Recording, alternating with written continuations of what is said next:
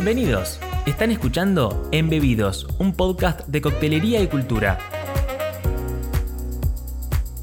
Soy Sebastián Evangelista y los invito a recorrer historias, anécdotas, mitos y leyendas alrededor del mundo de las bebidas.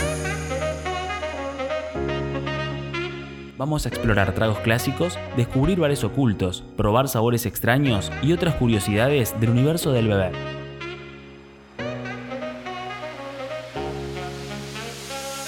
Sírvanse lo que más les guste y pónganse cómodos, que ya comienza Embebidos.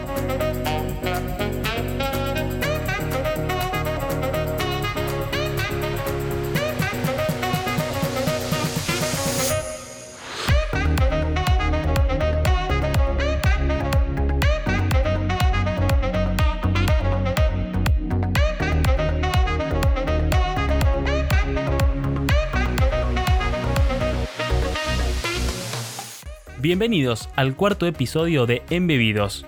Hoy les propongo sumergirnos en el mundo de la absenta, esta bebida rodeada de un halo de misterio y leyendas alrededor de grandes artistas.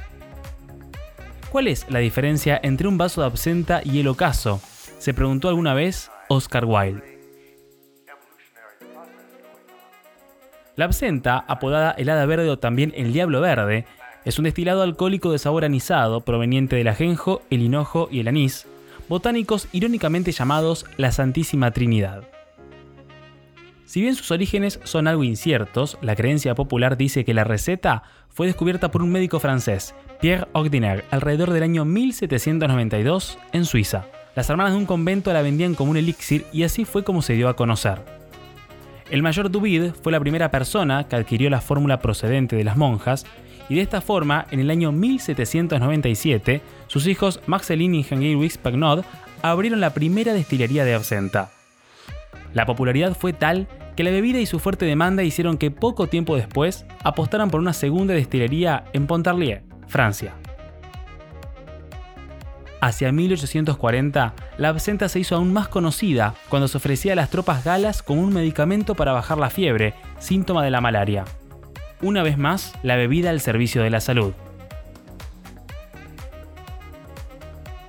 Los soldados la compraban cuando regresaban del frente de combate en las tabernas y 20 años después, la popularidad era tan grande que muchos cafés y cabarets ofrecían a las 5 de la tarde la hora verde, una especie de happy hour de absenta. Los adeptos se reunían a beber el elixir siguiendo un preciso ritual de preparación. Sobre un vaso que contiene el líquido original se coloca una cuchara perforada y en ella un terrón de azúcar. Sobre este se vierte agua, endulzando la bebida y diluyendo el extracto de absenta, que se transforma en una solución de color verde en una suspensión blanquecina opalescente, conocida como lush. El hada verde se convirtió en ese entonces en una de las bebidas más elegidas, lo que disparó sus precios a niveles insospechados. Fue además la bebida nacional de Francia a comienzos del siglo XX. Solamente en el año 1910 se consumieron en ese país 36 millones de litros. Incluso se dice que el rumor de que la absenta era nociva fue extendido por los dueños de importantes viñedos ante la caída del consumo de vino. Incluso el escritor Alejandro Dumas, autor de la famosa obra Los Tres Mosqueteros, aseguraba que la absenta había matado a más soldados franceses en África que las balas árabes. Aunque era consumida alrededor de todo el mundo, la absenta fue un ícono del movimiento bohemio, asociado a los pintores y escritores de los siglos XIX y XX. Vincent van Gogh, Pablo Picasso, Oscar Wilde, Edgar Allan Poe, Ernest Hemingway, entre otros artistas, aseguraban que les ayudaba a encontrar la inspiración, que plasmaron en muchas de sus obras.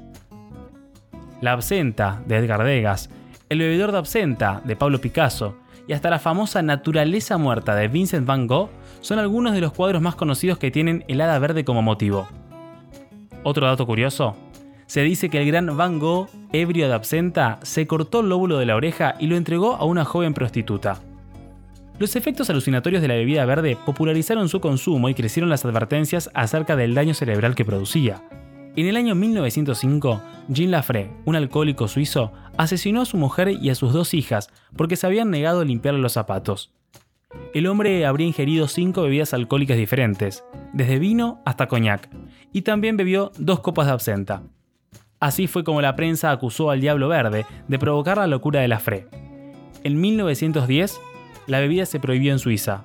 dos años después en los Estados Unidos y en 1915 en Francia. En nuestro país, el licor de ajenjo, muy distinto de la absenta importada que se bebe hoy, fue prohibido en el año 1907. El diputado Alfredo Palacios fue quien presentó un proyecto de ley para restringirlo, al considerar que representaba una amenaza para los trabajadores, ya que su consumo en tanguerías y cabarets porteños había provocado síntomas psicóticos en varias personas.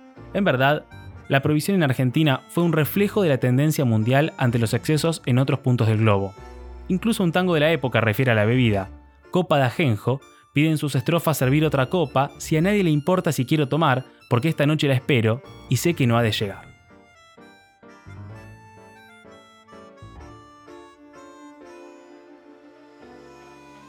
Pero, ¿qué tanto hay de verdad en el mito de la absenta y sus alucinaciones? Estudios médicos y toxicológicos concluyeron que la absenta no es una bebida tóxica en sí misma, sino que el aceite de ajenjo es lo que en realidad provoca efectos relacionados a la epilepsia. Lo que sí se debe tener en cuenta es que originalmente su alta graduación alcohólica, que llegaba a los 89 grados, podía provocar borrachera con unos pocos sorbos. Años más tarde, las prohibiciones se fueron levantando, fijando algunos límites a los contenidos de tuyona, aceite esencial presente en el ajenjo sin que sea riesgoso para la salud. Sin embargo, la absenta continúa teniendo un halo de misterio a su alrededor, y eso hace muy interesante indagar sobre ella. Así llegamos al final del cuarto episodio de Embebidos, el podcast de coctelería y cultura alrededor de las bebidas. Hoy exploramos el fascinante mundo de la absenta, pero tenemos mucho por recorrer. Por eso los invito a descubrir juntos nuevas historias. Yo soy Sebastián Evangelista, esto es Embebidos y me pueden encontrar en Instagram como arroba embebidos-. Hasta la próxima.